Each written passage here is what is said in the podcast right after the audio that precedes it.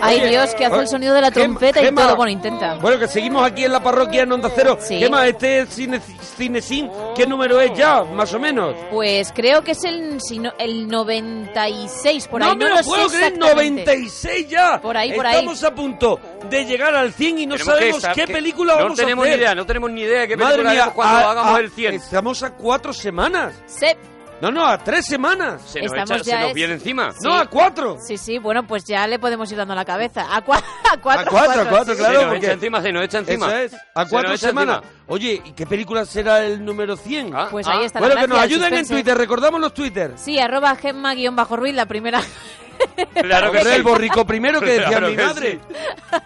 arroba, El borrico que no se primero. espante. arroba Arturo Parroquia, arroba Mona Parroquia y arroba guion bajo, la parroquia. Y arroba. Y arroba, como que es un poco, la, un Y poco arroba el sello followers. de este programa. Eso es. Bueno, que hoy tenemos, Ah. yo creo que eh, lo que a Garci tampoco le gusta mucho, y- pero, pero lo considera una película de culto. Mm, Esta película que tenemos hoy, que creo que también fue un éxito cuando, cuando, Exitazo. cuando, cuando llegó y nadie se podía creer que, que iba a serlo ni el propio ni el propio Garci porque es, es difícil y sobre todo en el cine español hacer una peli de género. Pensaban que se iban a dar una galleta Claro. enorme, pero García estaba en un momento eh, en un momento mágico Mm. en su Bueno, filmografía. había hecho asignatura pendiente, había, Había hecho hecho Los Prados Verdes, ¿no era? La Verdes Praderas. La Verdes Praderas, había Ah. hecho Solos en la Madrugada. Sí, había hecho Y ya está. un montón de sí, bueno, y ya esas- está, y los cortos. Pero es que esas películas fueron un Claro, exitazo. claro Había fueron hecho los pelis- cortos de la cabina,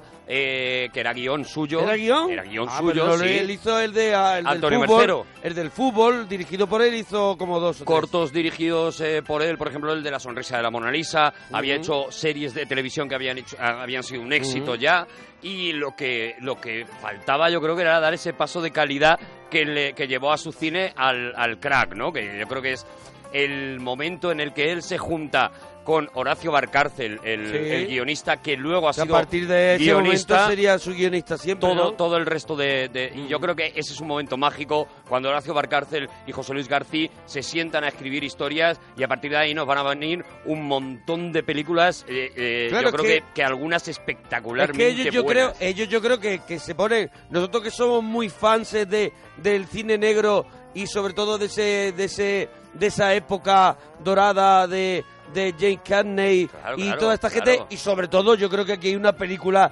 detrás del crack que, que, que permanece todo el rato que es el halcón maltés, ¿no? O el halcón maltés, eh, eh, está también el... eh, está también, lo diré, el sueño eterno, que también está muy presente. Hombre, a ver, la película está dedicada a Dashiell Hammett Sí. y no es por nada, no, Claro. es, no es en vano, ¿no? Está dedicada a Dashiell Hammett porque el halcón maltés es una de las, de las referencias más importantes. Fíjate, yo creo que más, incluso que el halcón maltés, otra obra de Hammett, eh, Sí. mm, seguramente menos conocida por la gente porque no ha tenido una eh, adaptación exitosa al cine, que es Cosecha Roja, que sin embargo es la película en la que se basaron, o la novela, perdón, en la que se basaron los Cohen para hacer Muerte entre las flores. Sí. ¿Vale? Y es una novela de Dashiell Hammett espectacular, absolutamente recomendable y en la que yo creo que, que se inspira Garci igual que en el Halcón Maltés, ¿no? En ese detective que de repente pues se ve superado por un caso que en un principio parece un caso más, un caso rutinario y que de repente, bueno, pues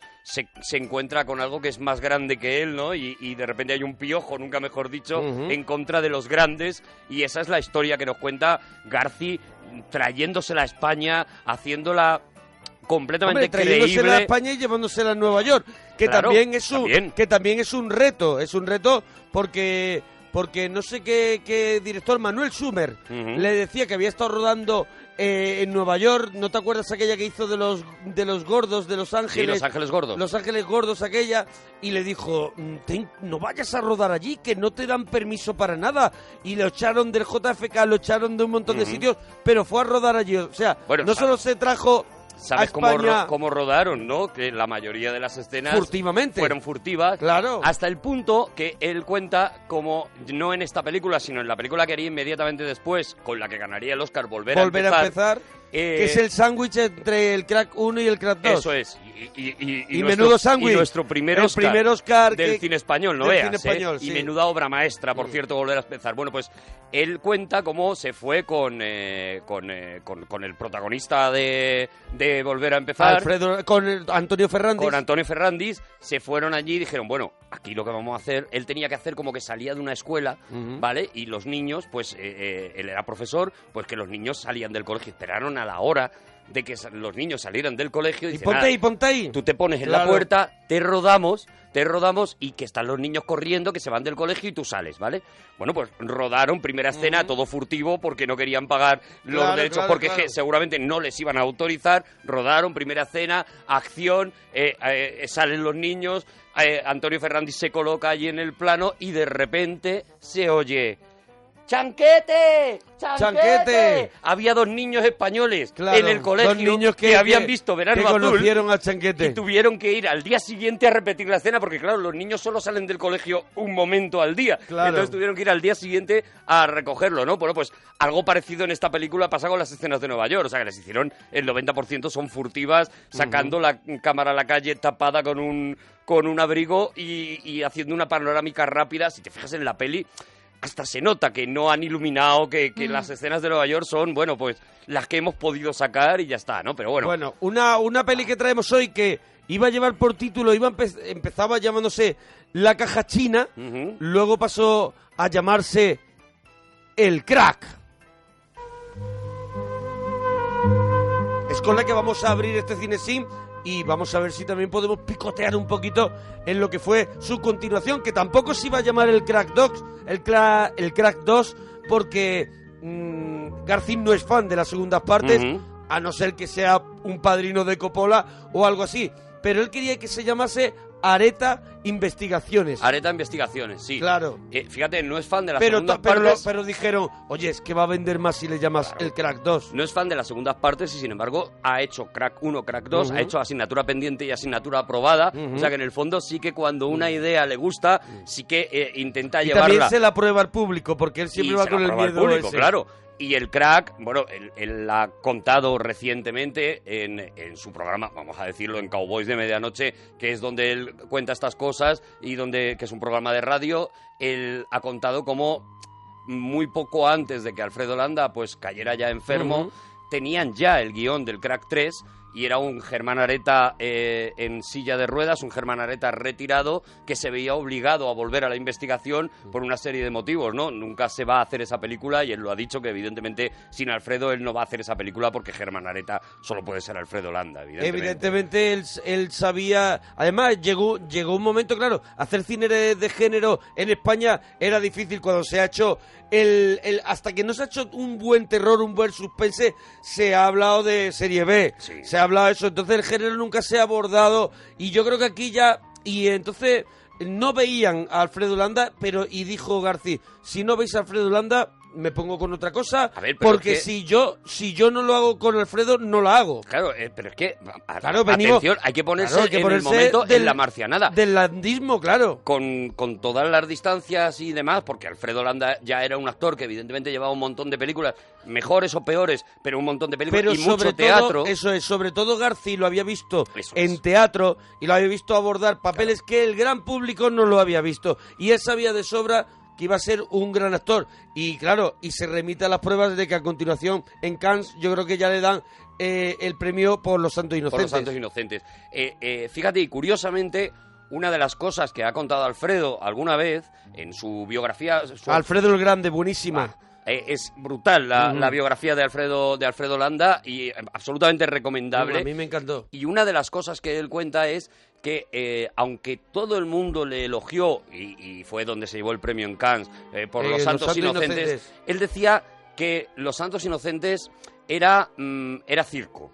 Él decía, a nivel interpretativo, lo que yo hice en Los Santos Inocentes era muy llamativo. Era más, tenía, ya estaba era muy luminoso. y el sufrimiento ya estaba ya estaba hecho el personaje del crack tiene una mirada. Claro, Germán no Areta dice- hay que hacerlo con los ojos, eso era Eso justo es, lo que decía hay que hacerlo Alfredo. con los ojos, sí. Al- eh, Germán Areta hay que hacerlo con los ojos Sí, sí. y eso es lo más alucinante. O sea, yo creo que la gente que había visto a Alfredo Landa no lo conocía en el teatro, sino únicamente en las películas del no landismo. desearás a la vecina del Claro, quinto eh, y todo bueno, esto. to- todas las que las que ponen en, las en cine de barrio eh, cada, cada sábado, ¿no? Pues Gloria, también Gloria Bendita Claro ha hecho, sí, y salen grandísimas películas en blanco y negro Hombre, que son, que son, tres. que son gloriosas. Sí, pero es verdad que justo en ese periodo, o sea, Luego en- se- en- luego ya en, los, en los 70 a- eh, hasta los 80 es donde ese género, el género de... de, de Genaro el de los 14. Claro, empieza a decaer, ¿no? Porque la llegada del vídeo acelera la producción de estas películas y estas películas que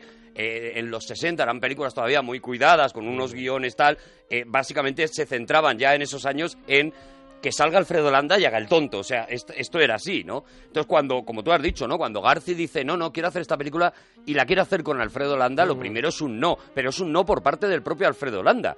Que eh, ellos cuentan cómo en el primer pase del crack estuvieron muertos de miedo esperando a la primera frase que dice Alfredo Claro, por Landa. si la gente se reía Esta o de no. Vareta, Claro. Me devuelves el mechero o te quemo los huevos. Porque si la gente rompía a reír con esa frase, la película era un fracaso. La habían cagado, claro. Si la gente se callaba con esa frase, la película era un éxito. Y Alfredo, dice, cuenta José Luis García, como Alfredo cuando dijo esa frase en el primer pase que vieron con público Y se quedó la gente seca. y todo el mundo se quedó seco, le dio así un golpecito en el brazo Y le "Toma dijo, pa'lante". José Luis, lo has conseguido. Efectivamente, o sea, en ese momento, con esa frase, se hizo la magia, con esa frase, y como decías tú, con la mirada de Alfredo Landa comiéndose el bistec. cambiada No, completamente. no, no. Cuando se está comiendo el bistec y está mirando lo que está allí ocurriendo, que ahora, Sí. Eso es pues, magia. ahora lo Ahora lo contamos. escucharemos ahora también. contamos cómo, cómo hay un atraco en una, pues ese área, área de carretera Ujú, que sí, todos un- hemos pasado. un bar de carretera de un toda bar la de vida. carretera de toda la vida que tiene una gasolinera al lado,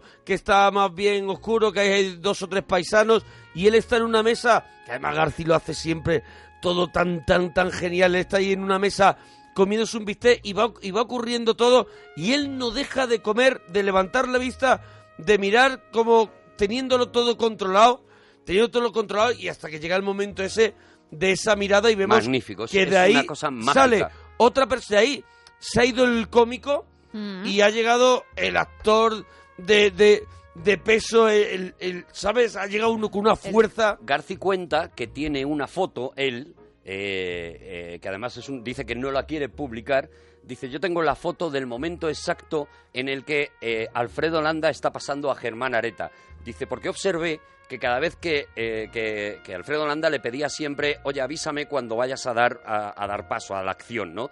Eh, avísame un minutito antes, ¿no? Y él notaba que se quedaba en un rincón donde tenía que rodar, Y se, se quedaba enfadaba. y entonces hacía una cosa, dice, García dice que no lo puede explicar, Mm. dice, hacía una cosa, algo pasaba dentro de él que yo jamás he sido capaz y de repente Ya era los Germán ojos le habían Areta. cambiado y era Germán Areta, ¿no? Sí. Y eso es lo, lo alucinante y por eso Tenía, yo creo que... tenía- yo creo que, que era- un actor impresionante y yo, y yo creo que sabía eh, plasmar esa una mirada de- con ira, una mirada con una mirada de como un poco de desolación también porque vemos que tampoco su vida Hay pues, una amargura. Hay una amargura porque él tampoco consigue Como- el amor de su vida. Claro, como en todo el cine de todo el cine y todo el cine negro. Yo creo que tiene todo lo del cine Hay- negro. hay esa mirada de un Bogart. detective, un detective que al final no consigue a la chica que quiere eh, eh, alcohol, tabaco, Bueno, mucho humo, Él mucho mismo lo dice, ¿no? Ando mucho, eh, Mm. ¿cómo es? Eh, ando mucho, veo muchas cosas y lo que me gusta no veo, lo que veo no me gusta nada, ¿no? Sí, Es- sí, sí. él consigue tiene frases ese cuando dice desencanto, ¿no? está lloviendo mierda y nos está, ca- y nos está, está, lloviendo mierda. Y nos está cayendo a todos.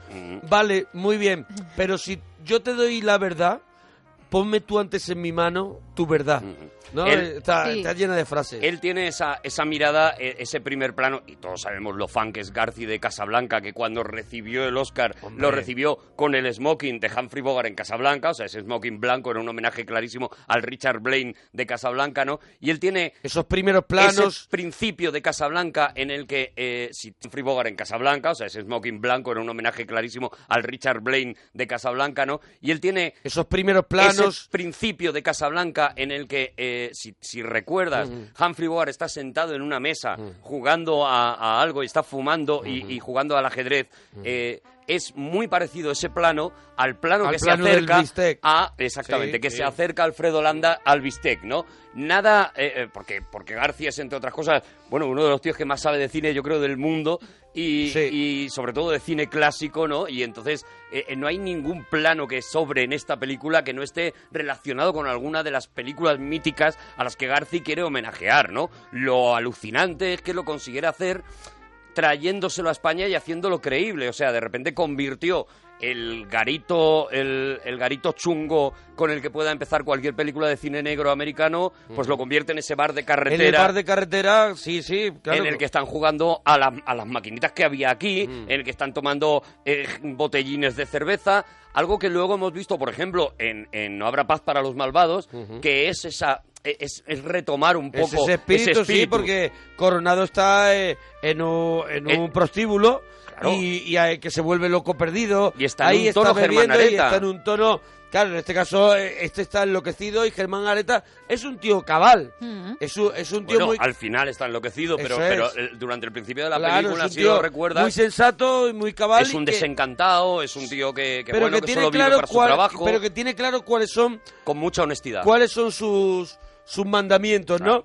Y, y bueno, lo que decías, ¿no? Es una película de plano, plano contra plano, es una película muy clásica Claro, claro, a la claro, vista, está- pero yo creo que es, como dice Garci, que yo le escucho una vez, la diferencia entre película y film, que dice él, no, que es- esto es una película, el crack, que es que te cuento una historia como un cuento y es una película. Y un film es poder hacer con imágenes muchas cosas que no tiene por qué ser una historia. Y esto al final no deja de ser una novela negra llevada al cine y intentando no hacer ninguna travesura.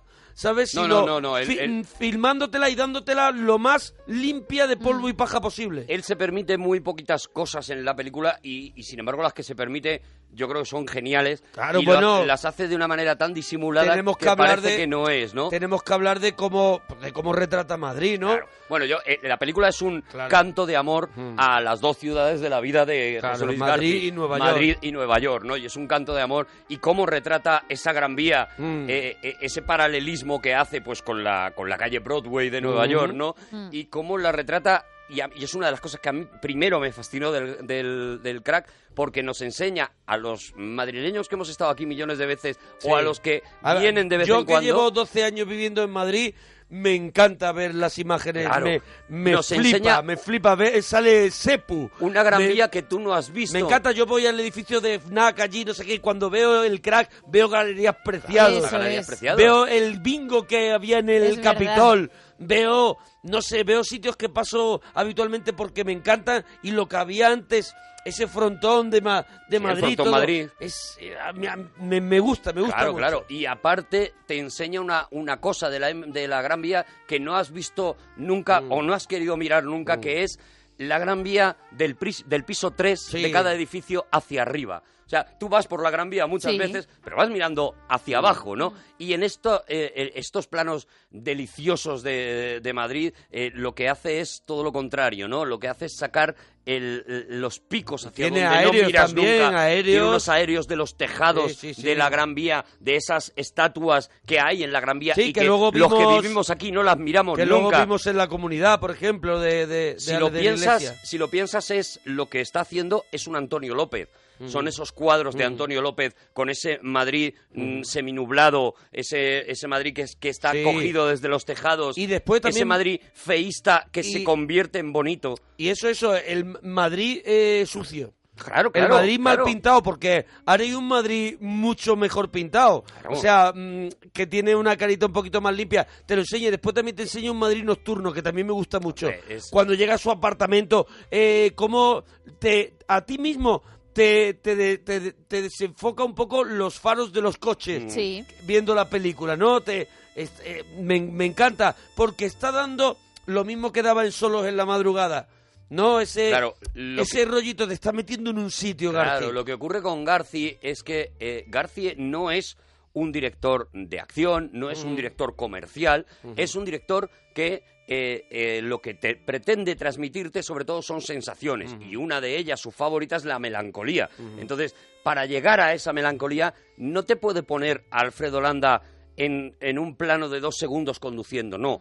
Te tiene que dejar que Alfredo Landa recorra esa ciudad, se meta por el túnel de Azca, como le vemos meterse, sí, sí, sí, salga del túnel de Azca, vuelva tal, que la música le vaya acompañando, que como tú dices, las luces, la noche se vaya, se Y vaya que veamos- apoderando de él. Y que veamos que... te está eh, ofreciendo sentimiento. y que veamos que él va en ese coche y su cabeza Eso es. está dando vueltas y él y él no es una Claro. persona que que mm, se ve que es un- no es una persona que vaya a llegar a una casa donde los hijos le estén esperando dando gritos Claro. de Eso papi es. papi Tú vas hay viendo- una hay- y la música de Jesús Gluck que es que es ese piano melancólico Piano ahí constante, también sí, sí, eh, sí. melancólico constante, porque además lo utiliza durante Todo toda la rato, película sí. el- eh, un único tema, Sí, algo sí. que luego vuelve a hacer en Volver a Empezar, por Sí, ejemplo, sí, sí. un único tema repitiéndolo todo el rato y demás.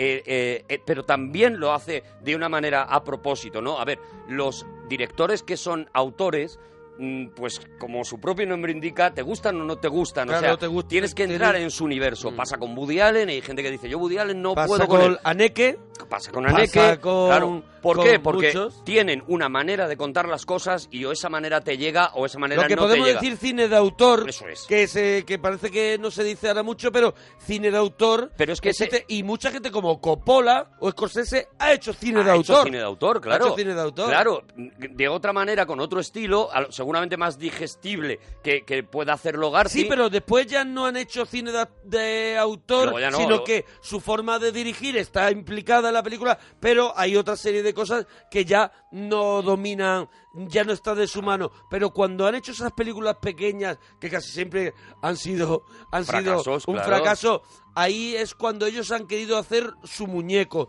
lo suyo, su creación. Tim, la- Bart- Tim Burton hace un cine de, au- de- de autor. ¿Qué pasa? Ya el, el, el, que hay en un el marchamo que, comercial. que aquello se hace más grande, ¿no? Claro. Y aquí hay además un riesgo mayor, ¿no? Que es un, que es un riesgo que asumía, por ejemplo, gente como John Ford, o sea, de decir, vale, yo voy a hacer una película del oeste con vaqueros, con indios, Mm. Claro. con tal, con tiros, pero yo voy a poner una melancolía en Centauros del Desierto, en ese John Wayne, eh, cabalgando Mm. Claro. sin medio loco por tal, y voy a poner esta escena mira, y te la vas a comer. Una anécdota, una anécdota de, de John Ford que dices tú, ese John Wayne medio loco cabalgando, eh, eh, es lo mismo del Germán Areta cuando va en el coche claro. y le preguntaba, le, le dijo John Wayne, que yo creo que esto es cierto, le dijo John Wayne una vez a John Ford, oye, eh, eh, no tengo apenas, eh, en todas estas eh, secuencias, no tengo apenas guion. Y le contestó John Ford, es que solo vas a hablar cuando tengas algo que decir. Claro. Y le dijo eso Claro. John Ford. Y Este- entonces es que de- lo tenía que dec- tenía que la gente ver lo que le pasaba, no tenía tanto que hablar, que justificar. Esto es lo que hay que buscar cuando te pones delante de una película de, de José Luis Garci y, y en concreto de esta, pero, pero películas como Canción de Cuna, como Historia de un Beso, no son películas que están buscando eh, hacértelo fácil, sino son películas que dicen, esta es mi forma de mirar al mundo y espero que te guste. Y es verdad que si entras, pues a mí, por ejemplo, Canción de Cuna me parece una obra maestra. El Eh, abuelo. el abuelo es una maravilla. O sea, si tú entras en, la, en esa manera eh, melancólica, lenta, recreativa... Es la predisposición que tengas a, a ese cine de autor, igual que la gente que dice odio a Woody Allen, a mí me parece correcto. Claro. A mí, por ejemplo, me encanta, pero porque estoy dentro de su sintonía, porque escucho su música. A eso vamos, no, es un tío que hace, no son tíos que hacen la película pensando en ti, sino son tíos que te cuentan una cosa Como y ojalá lo- te guste. como ellos lo quieren Pero ellos contar. la saben contar así, ¿no? Hay extremos, Lars von Trier, y hay, Claro. y hay otros lados y a donde... mí Trier me gusta, por, por ejemplo, eso, por pero que eso, que, pero que ya que es como una comida rara, que te puede gustar es. o no, ya es está. un escalón más, más alto incluso. Bueno, Pero pues, que vamos a contar un poquito Vamos lo que a contar va a pasar un poco, pero, este crack. pero yo, le- yo quería sacar la cara por José Luis García porque me Sí, parece un pedazo de yo- director que yo nos creo- ha regalado maravillas, que ha estado que- nominado tres veces al Oscar, que se nos ha dado el primer Oscar de la historia del cine. Pero que y yo de creo, verdad no lo conozco pero de nada, pero yo me creo parece que, un grande. que no hay que yo creo que no es necesario ni que nosotros saquemos la cara por él porque yo creo que es un tío muy querido. Ahí está, sus películas le respaldan. El otro día estuvo en el programa Likes que hacemos Sí. nosotros y, y- y es un tío muy querido, es un tío que ama el cine y solo hay que escucharlo y ponerle el palito para que te esté contando cosas que dice, madre mía, esto es, esto es gloria bendita Mm. lo que, Mm. lo que da este hombre. Y sobre todo lo que ha dicho ante Arturo, lo sabe todo. Y vamos a Lo decirlo... sabe todo porque lo ha disfrutado. Y vamos a decirlo también, eh, nosotros, este Cinexin,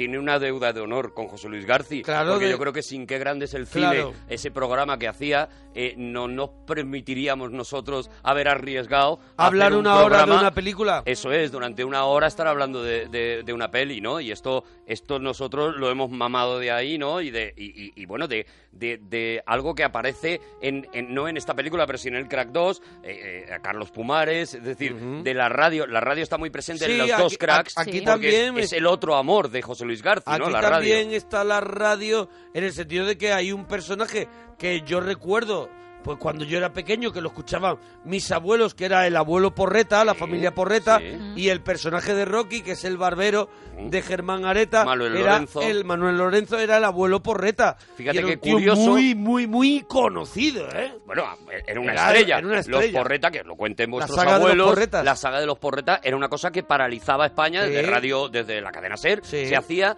y paralizaba España la saga de los Porreta. Y el abuelo Porreta era el más conocido, el más famoso, ¿no? La voz de Manuel Lorenzo, Lorenzo. eh, eh, que veis allí en la película de Rocky hace- contándole las que- historias que de nos boxeo. na- que narra, que narra los combates de Rocky Marciano. Esa voz era una de las más eh, famosas de España Mm. y, y- y además, fíjate qué curioso, cuando años después se hizo la película de los Porreta, el papel del abuelo Porreta lo acabó haciendo Alfredo Landa, Ujú. porque, porque Manuel Lorenzo ya había fallecido claro. y acabó haciendo Alfredo Landa de estas carambolas de la vida. Alfredo Landa acabó haciendo de Manuel Lorenzo su papel más importante, ¿no? Pero sí, la radio Pero hay es otra de esas cosas la- la- continuas, Hay ¿no? referencias al cine. Mira, hay una, una de las cosas también por, por terminar este, también pasión nuestra, mm, de toda la cartelería que vemos. Oh. Eh, date cuenta que la película es del año 81. Sí. Toda la cartelería que vemos, por ejemplo, yo ahora, a mí me ilusiona mucho porque ahora que hemos pasado por muchos teatros, pues ve el cine Rialto, donde Mm. ahora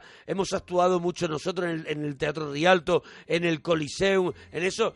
Y, ahora Y ves- los que están y ahora- cerrados, el por cine ejemplo, Imperial. Hace poquito yo estuve actuando en el Rialto y en la película de García estaban dando Viernes 13. Viernes 13, Sí. Y está la cartelera de Viernes 13 Ahí en el han puesto cine Viernes Rialto. 13. Y, entonces yo pienso, ahí donde yo actué, estrenaron Viernes 13 en el 80. Bueno, vemos eso. Flash Gordon. Vemos cómo están poniendo Flash Gordon, Flash vemos cómo Gordon. están poniendo Toro Salvaje, Sí. eh, vemos eh, Saturno 3. Claro, se ven las pelis que se estaban pro- los proyectando demonios, en aquel sí, momento. los demonios. Claro, y, All y- That Jazz. Además, fíjate, es muy curioso y así damos un salto entre Sí. el Crack 1 y el Crack 2, como esa misma Gran Vía Mm. que aparece ya en el Crack 2, estamos hablando de dos años después. el sí, 83 se estrena, pero él dice que casi en un año y medio hizo las dos, más o hizo menos. las dos más o menos. Bueno, pues en ese periodo de tiempo, y ahora explicaremos por qué la película se llama El Crack, eh, porque tiene varias explicaciones, eh, en ese periodo de tiempo la Gran Vía de repente ya ha mutado Mm. y el primer plano del Crack 2 de la Gran Vía es el plano del primer McDonald's que pusieron en la Gran Vía. Y, lo, y yo creo que Garci lo saca a posta como diciendo... El primer plano salía el Sepu Sí. y ahora sale el McDonald's. Cuidado, estamos hablando de dos años, pero claro, son dos años, eh, el 81 al 83, en lo que España Total, ¿eh? está eh, Mm. cambiando, está mutando a una velocidad brutal. El crack eh, se estrena dos meses antes, no, dos meses después. Eh, es decir, se está rodando o se está montando justo cuando hay un señor con bigote que se mete en el Congreso a pegar unos tiros y demás. loco, sí. Claro, estamos en esa época de España Mm. y él en el crack habla de eh, eh, cuando le han preguntado por qué le ha llamado el crack, él habla de dos cosas. Él habla de que para él la transición en este país fue eso, fue un crack, o sea, la gente rompió de repente a- hacia la libertad, un camino hacia la libertad y sobre todo hacia el progreso. Sus y por eso él películas quiere... anteriores, él siempre las relaciona con la transición. O sea, Claro. son sus películas de la transición. Eso es. Donde, donde, donde al final se ve, mm, se ve, pues ese matrimonio, esa pareja fumando en la cama, charlando con los pechos fuera, diciendo hay que ser de otra forma, no sé qué. Son sus películas un poquito Son de, películas muy de reivindicativas. Eso es, rebeldía de muy reivindicativas de llevamos un montón de años eh, Siendo con la boina, Franco, eso es. tal, no sé qué, y ahora esto tiene que cambiar. Y el crack es un poco la confirmación para García de España ya ha cambiado, o sea, España ya está cambiando, ¿no? Esa es, por un lado, por qué le llama el crack, y por el otro lado, evidentemente, eh, y, bueno, siempre decimos que hacemos, eh, que hacemos eh, spoilers, o sea, que, que ya lo sabéis, eh, por el crack en la cabeza de Alfredo Landa en el momento más dramático de la película, que es cuando, cuando esa explosión de ese coche, no voy a contar nada más. ¿no? Sí, pero... bueno, vamos al comienzo de la peli. No, Gemma, que lo tenemos. Sí, Est- te- Hemos dicho un bar de carretera. Ahí está Germán Areta comiendo su filete y llegan dos insensatos a atracar, además, muy chungos, Sí, con una bueno. navaja y otro que se hace llamar Vareta, que es Cervino, con el actor que va con una barra. Manuel Cervino y José Va- Manuel Cervino, sí. Vareta, eh, eh, era el detective- el detective de la tele. de la tele, en que iba aquella- con el loro, ¿no, En Vareta? los 70, Vareta era un detective que iba con, con un loro, claro. Sí. Claro, bueno, y eso, llegan estos dos. Llegan estos dos y están allí. Uno está jugando al Por cierto, petaco. el otro repite en el Crack 2. El Sí. segundo que sale El- El será de uno de los que está es uno de dentro los, del coche. de los de los junkies del coche del, del garaje. coche, eso es. Bueno, pues Repite. estos estos de pronto Uno de ellos atacar. eh, vienen y uno de ellos se acerca a la mesa de Alfredo Landa para pedirle la cartera y pasa esto. Deja eso y pon ahí tu carterita de mierda. Vareta. Dame el mechero o te quemo los huevos. Vareta, ¿qué coño estás haciendo? ¡Acaba de una vez! Tira la barra. Vareta, el mechero. Largo. A, a- a- a Germán Areta le había quitado nada más llegar, Sí. había pasado por su mesa y le había quitado su mechero, un mechero que además aparecerá más veces en la película, que es una especie de Dupont de estos Sí, es un Dupont que de se, oro, que se, que se veía época- mucho en aquella, en aquella época. época era un-. Era eso, eso era un, un artículo Y veremos muy que, es, veremos que es una, un artículo preciado es para él también, sentimentalmente es. también, porque, Luego lo veremos. porque la niña se lo ha regalado en, un, en un momento determinado, ¿no? Una niña que será Una muy niña que importante. será también importante en la película. Y aquí llega ese, ese momento que, que tú decías antes y que a mí me vuelve igual de loco que a ti, que es simplemente Vareta en el coche, los títulos de crédito y Vareta recorriendo, Vareta no, eh, Eh, Areta, Germán Areta. Areta recorriendo el- el- el- la ciudad, recorriendo la ciudad de noche, Sí, recorriendo Madrid. bajando, Bajando. Empapándose de bajando- melancolía. Bajando a Cibeles, subiendo, subiendo la calle Alcalá, eh, la puerta de Alcalá. eh, el bueno, coche. está hecho está hecho un poco random porque Sí, si te sí. conoces Madrid No está sabes que ha haciendo la cogido, misma claro, ruta. sabes que ha cogido eh, cosas ha cogido lo que a él le lo parece que le ha bien venido bien y que está muy bien. Y de, vemos de como. repente está al lado de Arturo Soria, de repente Ah, pasa de- por el de túnel de repente- Azca, de repente tal, aparece- le ves en la Gran Vía. Bueno, o sea, pero, pero verdaderamente. pero se transmite, pero es que eso en las películas americanas a mí- pasa continuamente. A mí en Nueva York me lo estarán Claro, haciendo todo el rato. claro. Y a lo mejor es. no me he dado cuenta. Claro. Y cuando él llega a casa, cuando llega a esa casa también, esa casa no puede ser también más triste, más Sí. Donde eh, eh, hay un momento que enseña una fotografía de una especie de familia en la Sí. que él es el padre. Pero es, pero está muy bien hecho porque es el final del recorrido. Es el, eh, ya hemos visto, es un poco el apartamento de Blade Runner. Nos enseña toda la tristeza, la tristeza, la tristeza, la tristeza y al final, y al final, la foto, la foto. De eso que parece una supuesta familia. Nos lo ha contado ahí- todo, nos lo ha contado todo como en el principio de Sí. la ventana indiscreta, Sí. que simplemente con un plano enseñándonos, Sí. en, Mm. en ese principio, ¿no? Enseñándonos la- las fotos, la cámara, eh, eh, el accidente, la foto del accidente, y acababa en la pierna de, de. James Stewart, ya nos estaba contando prácticamente qué era lo que le había pasado, que ese tío Y era aquí- fotógrafo y tal. Y aquí, lo que hace lo eso, mismo. Enseña un apartamento, pues digamos un apartamento de mierda Mm. que tiene allí Alfredo Landa y de pronto una foto así familiar. Y de pronto ahí funde en negro. Mm. Sí. Funde en negro. Hay funde en negro y lo que vamos a lo que vamos a ver es eso, son esos tejados de la Gran Vía, son esos eh, ese, ese cine de Rialto que tú comentabas antes. Cuidado, se estaba representando la obra Dos en Cama 2, porque claro, era también cuidado, ese cuidado, momento que eran unos tiempos muy golosos. Claro, muy para locos. títulos como Dos en cama, Dos. Dos en Cama 2, eh, Me cuidado, gusta mucho que el al lado de. Viernes 13 estaban poniendo esa, Sí, ¿vale? es verdad. Además, yo, yo hoy le, le daba, bueno, el otro día cuando estuve viendo el crack, otra vez de nuevo, le daba el pausa y, por ejemplo, descubrí el cartel como una especie de troquelado de Flash Gordon, Ujú. ¿sabes? Que, que salía así en la Gran Vía como un troquelado de Flash Gordon. O sea, que está lleno, también tenía una vida muy cinematográfica la Gran Claro, Vía, la ¿eh? Gran Vía antes era el lugar, no solamente el lugar donde se ponían todas las películas y la gente que vivíamos en Madrid, Mm. tú te ibas a ver los estrenos a la Gran Vía, o sea, Claro. eh, a tu barrio. Pasear, pasear por la Gran Vía y ver que se curraban esos carteles Claro, pintados. Carteles que además se tiraban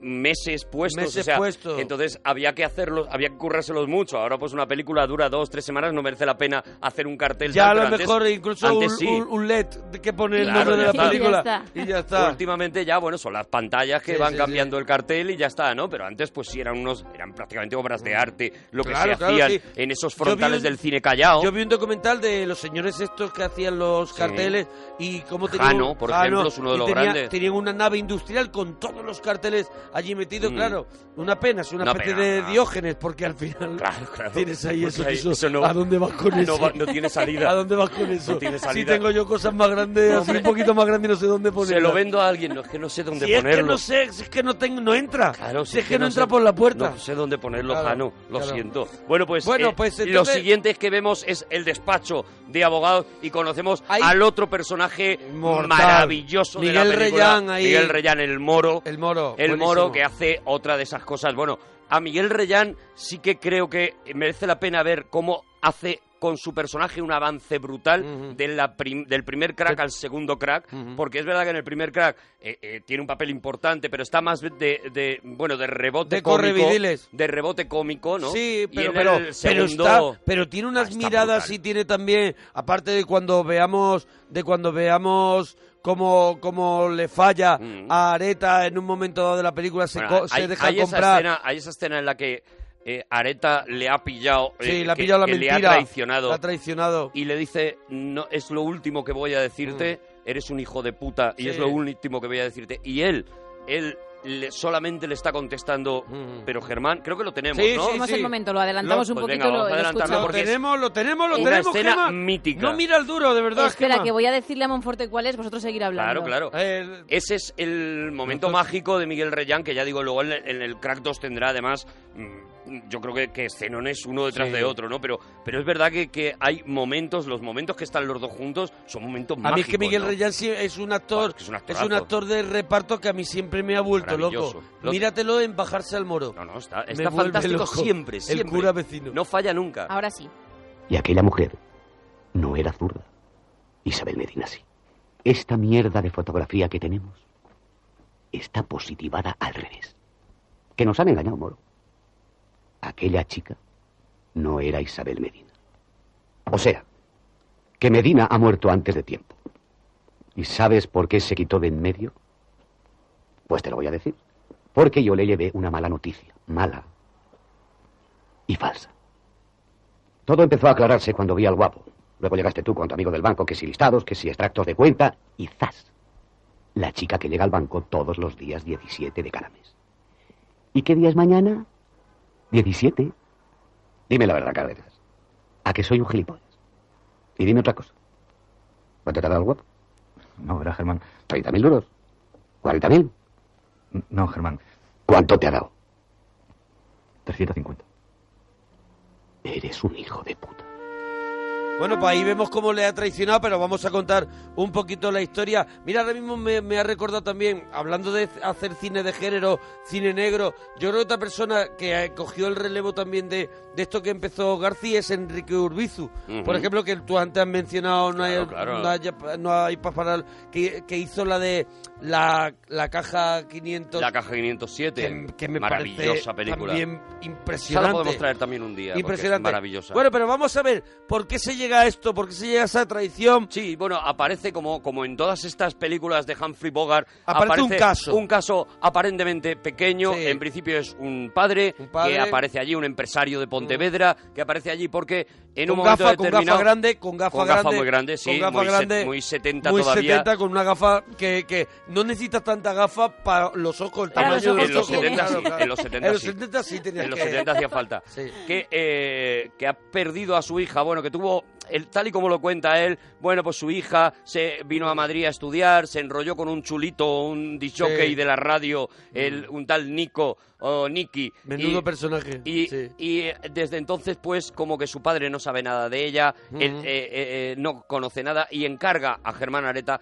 que la Que le localice. localice a la hija. La lo que vamos a ver a partir de ahí es eso, ¿no? Es eh, eh, contado de una manera magistral cómo aquello se va haciendo cada vez más grande, ¿no? Lo primero que hace Se él va como haciendo más detective... grande y sobre todo se va haciendo parte de, de- de él, o sea, se va convirtiendo En una cosa en personal. una cosa personal. En un momento ahí- ahí es determinado donde- de la película. Ahí donde viene, ahí donde viene lo gordo, Ahí- ¿no? ah, Lo que, ese será el giro, crack. Ese será el crack, ese, Ese es será el crack. giro de tuerca que nos prepara Garci. Pero hasta entonces lo que va viendo es, bueno, pues que este, eh, este DJ al que entrevista le dice, no, yo la chica se quedó embarazada, eh, yo le dije que teníamos el niño sin Sí. ningún problema y a los dos días desapareció Sí. y yo no he vuelto a saber absolutamente nada de ella, ¿no? ¿Qué ocurre? Bueno, Que- da a entender de que el padre la coge, la, el padre la coge, la lleva a que aborte al extranjero. Bueno, eso se, lo se- se- veremos se va sabiendo, más. se va sabiendo sí. después, pero eh, ¿qué ocurre? Que a la vez eh, Germán va recibiendo cada vez más ofertas para dejar el caso. Sí, va primero Algo es también muy clásico del primero- cine negro, eso es, ¿no? primero es son amables, el abuelo, que es José Bódalo, que está que está impresionante, en las dos. como siempre, en claro. el que Crack uno y en Bódalo el no sabía dos. estar mal. Pues le, le- primero le mete una chapa muy de risa, de que tiene el colesterol alto Mm. y se muere de risa, hasta que de pronto le dice, oye, ¿Por qué no dejas esto? ¿por qué no dejas esto que el otro día me comentaron? Lo tenemos, ¿no? Y aquí es cuando le dice una de las frases también impresionantes, porque mira, ya me he acordado de tres o cuatro buenas, pero aquí le dice también, creo que has pisado la cola mm, de un tigre. Eso es, has pisado la cola de un tigre. Y eso... como Antes, antes ha habido otra, Mm. otra frase mortal de esta película que es cuando dice era un tío tan frío que podía mear hielo. O sea, tiene frases Bueno, maravillosas. antes de ir a lo de Bódalo, vamos a decir que eh, empiezan a descubrir un poco que esta chica pudo haber estado en un, en un club de alterne, Sí. en unos masajes, en un sitio donde se dan masajes de estos con final feliz. Entonces se empieza a investigar eso y él llega como a la madame de un prostíbulo que A lo Mimi de Torres. a Mimi de Torres, que verdaderamente se llama Mari Carmen o algo así, pero se, ve hace llamar Mimi se de ve Torres. claramente, se llama Car- que se, Mari que Carmen se llama Mari Carmen Fuentes. Eso de que se llama Mari Carmen Garrido. Sí. Entonces, eh, ella, por lo visto, pues es una persona que tiene unos contactos que aquí nos deja ver mm, Garci también, eso, corrupción, corrupción a niveles políticos, Claro. y, y de pronto le llega ya a la policía el de eso de decir, Ahí está la escena del dedo, el dedito. El dedo, que no me de des con el dedo. En la que un chulillo le Sí. empieza a tocar ese así con el el dedo. chulo de, de la, de la Mimi Es- esta. Y, y él, con esa frialdad, le va diciendo el dedo. El dedo, quítame el dedo. Y tú no sé qué, no sé cuánto. ta, ta. El dedo. El dedo, no me dejes más con el dedito. Y al no final le el- pega una patada y lo Le destroza pega una patada completamente. Si te En los compañeros, le pega una patada en los compañeros. Si te acuerdas, es muy parecida una escena de una película que también nos gusta mucho, que es el último Boy Scout, cuando, La eh, de Bruce Willis. cuando Bruce Willis le dice, si me vuelves a, to- a tocar, te mato. Y eso que queda imposible porque no lo va a poder hacer porque está atado y tal y no sé qué, al final efectivamente se cumple, ¿no? No estoy diciendo que se copiaran las dos escenas, pero es verdad que son muy parecidas, ¿no? Son, son paralelas y, y- Sí, y el el último mismo- Scout posterior, ¿no? O sea que no... Pues no- aquí él, aquí él ha notado ahí que, que de pronto uf, han tenido una espantada. Entonces ahora ya le vienen a decirle, bódalo, lo que A escuchamos, avisarle ¿no? de que lo mejor es que deje el caso, sí. El problema es otro y quiero ponerte en guardia. Lo que sé, lo sé por carambola. Por un cruce de información oí tu nombre y metí el hocico. Areta. Un tal Germán Areta ha molestado a Mimi de Torres. ¿Qué pasa? ¿Que ahora Mimi está en nómina como confidente? Esa señora no tiene nada que ver con nosotros y nunca lo ha tenido. Pica más alto o ha picado más alto. Pero quien tuvo, retuvo. Política, altas finanzas, otro mundo. Pero en ese mundo sigue tocando muchos palillos. Has pisado la cola de un tigre. Estás avisado, piojo. Deja el asunto, ¿eh? Abuelo, ojo con el colesterol. Pero el piojo Claro. tiene esa característica que tiene también todo héroe de cine negro, que es una integridad. Bueno, que antihéroe aquí en este caso, ¿no? Bueno, es que los héroes de cine Sí, negro son, son antihéroes, antihéroes, ¿no? Pero son antihéroes eh, que, que con una integridad profunda, es decir, su comportamiento Mm. claro. no es el de, el de un héroe, Claro. pero sin embargo su moral, su ética sí Mm. que lo es, ¿no? Ese es, ese es Robert Mitchum en las películas, ese es Humphrey Bogart, esos son los grandes detectives del cine negro, se han comportado así. Ese ¿Y es cómo tenía el Bódalo? último Boy Scout, Claro. ese es, ese es, eh, eh, Bruce Willis en el ¿Y último cómo Boy tenía Scout. Bódalo en la barra A2 de, de secreta? A los maderos. Que uno de ellos es Rafael Álvarez el Brujo. Sí, sí, uno sí. de ellos A2 por si pasaba algo. Ujú. y le dicen, los cafés de ellos también lo invito yo, que oléis a madero desde lejos. Claro, eh, otra de las cosas brutales de esta película, por, por- porque la trama ya vamos a ir viendo eso, ¿no? Eh, eh, cómo de repente un prostíbulo se Mm. convierte en un asunto de Estado. Esto no es nuevo. O sea, lo hemos visto en Estados Unidos con aquella Heidi Fleisch famosa que de repente era un prostíbulo que mm, eh, al que acudía tanta gente importante, tanta gente eh, de metida en la política, que llegó un momento que no se podía tocar nada que tuviera que ver con Heidi Fleisch porque eh, acumulaba demasiados secretos, ¿no? Claro, O sea, tenía mucha información. Esto ya lo adelanta García en Sí, 1981. sí, sí, además de ahí Bodal lo dices que es una cosa que ya no somos nosotros, que esto pica más alto. Claro, claro, porque Esto pica a, más alto. a ese prostíbulo han ido algunos de los de los más eh, altos políticos o, Claro. o ejecutivos o empresarios de aquella época. Y Esto esta es algo- muchacha se ha quejado, Mimi de Torres, Se Mari quejado, Carmen. sí. y, y cuando Mari Carmen se queja, Sí. se, de repente se tambalea el mundo Sí. porque alguien está tocando en un sitio donde no hay que tocar. Bueno. que es ese sitio donde van los grandes gerifaltes cuando nadie lo sabe a hacer cosas que nadie debe saber. ¿no? Oye, pero mientras tanto estamos viendo también un Germán Areta eh, distinto al que hemos estado contando, que es un, es un tío entrañable con, con la hija de, de, de- de una amiga que él quiere que esa relación se convierta en una relación estable y ella solamente le dice, déjame un poquito más Bueno, de tiempo. Y esa eso- niña... En eso nos cuesta mucho ahora darnos cuenta de lo innovador que estaba siendo José Luis García. Claro, él era Está sacando eh, no una madre soltera una madre soltera de un... De, que había eh, sido amante de un hombre casado. de un hombre casado. Mm. Había tenido una hija, el hombre casado la había abandonado y ella había decidido tener a su hija. y, tra- y trabaja... Esto en 1981 Sí, sí, era una, sí. era locura. Hablar del aborto como se habla en esta película, tema completamente vetado y que se hacía lo mismo bajo cuerda, escapándose a Londres porque aquí en. España no se podía abortar para tener el aborto y que nadie se enterara y demás, era muy arriesgado. Pero es que en el Crack 2, y así metemos también algo de la... eh, el, el Crack 2 empieza con eh, el- la visita a la oficina de Germán Areta Ujú. de, una, de un tío que le habla de que ha perdido a su pareja. Pareja homosexual, Eso sí. es, y que, y que descubrimos eh, un poco más adelante de la película que esa pareja es un hombre. Es un hombre eso, también. eso era una locura, 1983, tratar ese tema y la valentía de Garci, Sí, había al que se le ha Mira, acusado de todo lo contrario. Había una película que me- se menciona en el crack que también ya había sido un poquito de que se llamaba uh, la de Sacristán, un hombre llamado Flor de un Otoño. hombre llamado Flor de Otoño. Que era también ya ahí. de- Sí, pero, pero cuidado, eh, ahí se habla del travestismo, Mm. pero no de una pareja que llevaba Sí, sí. establecida eh, como pareja homosexual Mm. durante un montón de tiempo, ¿sabes? Y lo digo sobre todo por eso, porque García ha sido eh, eh, muchas veces criticado por justo por lo contrario, Sí, ¿no? por, por, por, por, por un poco por demasiado conservador, conservador, ¿no? y Sí, demás. sí, sí. Y, y de verdad, o sea, lo Ha que, sido- lo que cuentan estas películas, 1983, hacer una película con eh, en la que eso, una pareja homosexual es la Mm. protagonista de parte muy importante de la peli, es una auténtica locura. Lo que decimos, una madre soltera que ha decidido tener a su hija, todo eso era Bueno, pues ahí- rompía las cabezas de ahí, los españoles ahí en aquel vemos, momento. Ahí vemos unas charlas de Alfredo Landa con la chiquilla buenísima, la chiquilla es para comérsela. Maravillosa. Y, y, y vemos a otra persona diferente, un tío que de pronto esa niña le da la vida, le carga las pilas, le, le saca del ¿Te has mundo. fijado de nuevo en los ojos en de los Alfredo ojos le cambia, de repente le cambia, de pronto no tiene chispa, de pronto no tiene esos ojos mm, con, con ira, esos ojos de, de- de que estoy ya eh, completamente eso, quemado del mundo. Cuando, cuando, cuando la trama se va haciendo cada vez más gorda y él, uno de los días que va a recoger a la niña al colegio, Claro. haciendo una llamada desde el coche, ve como el coche con la niña dentro explota.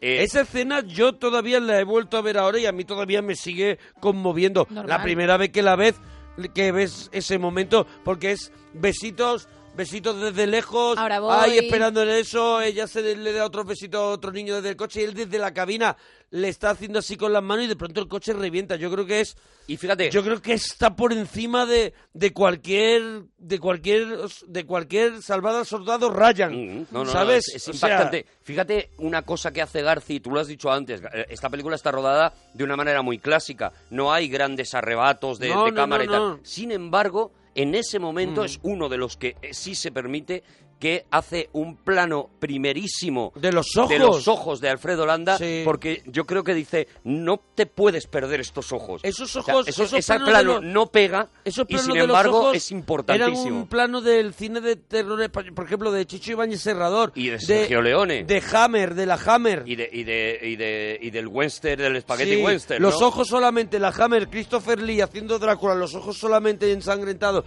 Eso, Hay- pues tú no has visto, hay un el momento que estalla el coche, revienta el cristal de la cabina que no estaba previsto. Mm, sí, claro. Y Alfredo Landa se queda enfrente con el teléfono y re- le revienta el cristal de la cabina, se hace añicos y, y- y sigue. Y sigue- Y sigue para adelante, pero no estaba previsto que la onda expansiva eso- reventara. a lo mejor eso fue lo que sacó esa mirada también, Claro ¿no? De se- terror. yo creo que se hizo caca también Claro, un claro, poquito. claro, claro. El hombre se le escapó un terrón, seguramente. Yo creo que, yo creo que en ese Qué momento, que es cuando, que cuando, cuan- cuando, muere la niña, y hay otro momento en el que también eh, Garci demuestra, dice, vale, yo te estoy contando la historia, pero ahora te voy a demostrar que aquí hay un director, ¿no? Mm. Es ese momento que está en la sala de operaciones del Banco de España, un, Mm, un lugar claro. también muy mítico, en el que la cámara desde ahí te hace arriba... como un Los Intocables. Claro, ahí, hace ahí ahí un- hace una cosa magistral Sí. porque eh, él te está sacando desde arriba a Germán Areta hablando con una chica que suponemos en aquel momento que es esa chica desaparecida Sí. que, eh, que Pero es una trampa que le, ha, que, le ha, que le ha metido su propio compañero. ¿Y cómo te cuenta que es una trampa? Lo que Mm. hace es, él empieza a plano fijo desde arriba, desde la barandilla, ¿vale? Mm. Y que se fije la gente cuando lo vea. De repente esa cámara, sin que tenga mucho sentido, Mm. esa cámara empieza a moverse hacia un lado. Tú no sabes muy bien por qué se está moviendo esa cámara, pero empiezas a sospechar que esa escena no está limpia, que algo, algo raro hay No, detrás lo que no de se- esa no se escena. está haciendo y, es- y acaba, acaba eh, con un plano, con una, una, una mínima panorámica en la que nos enseña que el guapo, que Sí, es nos uno a de los malos, zapatos, pero es un rollo como Hitchcock. Claro. O sea que nos está diciendo, eso que tú estás viendo lo está viendo otro. Y no es verdad. Y no es verdad, lo que te digo, verdad. Mm. ese, ese momento en el que empieza a mover la cámara, lo que te está es diciendo, no te fíes de, de tus ojos porque te voy a, te, voy- te estoy engañando, te voy a contar algo, ¿no? Esto lo volverá a hacer luego en el Crack 2, es que del Crack 2, bueno, no hablaremos porque a mí me parece casi superior a- al, al Crack 1, yo no sé si, si le... A mí me gustan si las llegará dos. un momento en que le haremos otro, yo te aseguro que ahora que he visto las dos a mí me seguidas, gustan las dos. la- el Crack 2 es una cosa, es una Claro. locura, ¿eh? Yo y creo hay, que hay el esa armamento, escena de yo creo Arturo que- Fernández... Yo creo que el, el armamento del crack 1 es más es más eh, es más pequeño, es todo más fundamental, o sea, más está no hay no hay muchos accesorios y el crack 2 ya Yo creo que- vienen que con el Crack 2 tiene, de verdad, ¿eh? Artillería, tiene para tiene otro. Cinexin que se lo hacemos un día si queréis, porque un día, pero a hay ver, mucho a ver, a ver, que, que vayan que pasando estamos las a punto de celebrar el 100, que vayan ¿vale? pasando las cosas, Que también te digo. pasando. Tenemos que hacer los santos inocentes.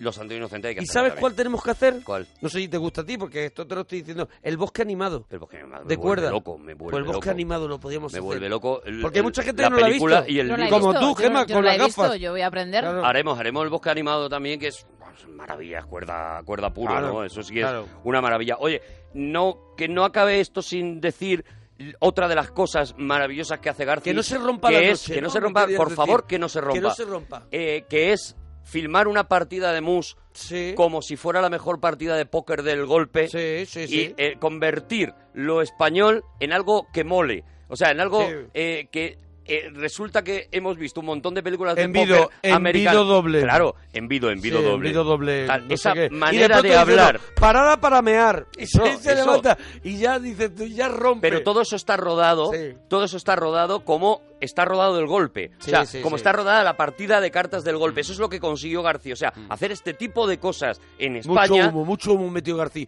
Pa- parte del humo era suyo. eh, hacer este tipo de cosas en España y darle de, de repente dignidad al cine negro español. O sea, desde entonces se ha podido hacer, pues, Ese la isla mínima, se ha podido sí. hacer el niño, se ha Bueno, podido y las hacer que hizo Urbizu, Claro. ¿no? Que, que empezó haciendo también... pero se ha podido hacer porque este tío dijo, oye, ¿por qué no vamos a rodar como los americanos? Si Hay lo mucho, podemos ejemplo, hacer, ¿no? Grupo 7 es una película que tiene también mucho de crack cuando visitan los prostíbulos, cuando van eso, cuando se enfrentan a la gente, las Claro, traiciones. ¿Por qué va a molar más una barbería americana en Brooklyn que una barbería española? ¿Por qué va a molar Claro, más un barbería- combate de boxeo? la- Otro de los clásicos del cine negro, Claro, el boxeo. el boxeo. Que, eh, ¿Por qué no va a molar uno aquí en el campo del gas, que era donde se hacían en aquel momento y demás? ¿Por qué no va a molar, no? Eso Sí. es lo que consigue Es que con mola mucho peli. la barbería que sacan los hermanos Cohen esa mola mucho, pero... Sí, pero esta también, la de Rocky, Esa de también Rocky mola. también molaba, también molaba. sí, claro, eh, ¿por qué va a molar Nueva York, que mola mucho, y no va a molar Madrid, no? Es verdad que también está muy bien eso,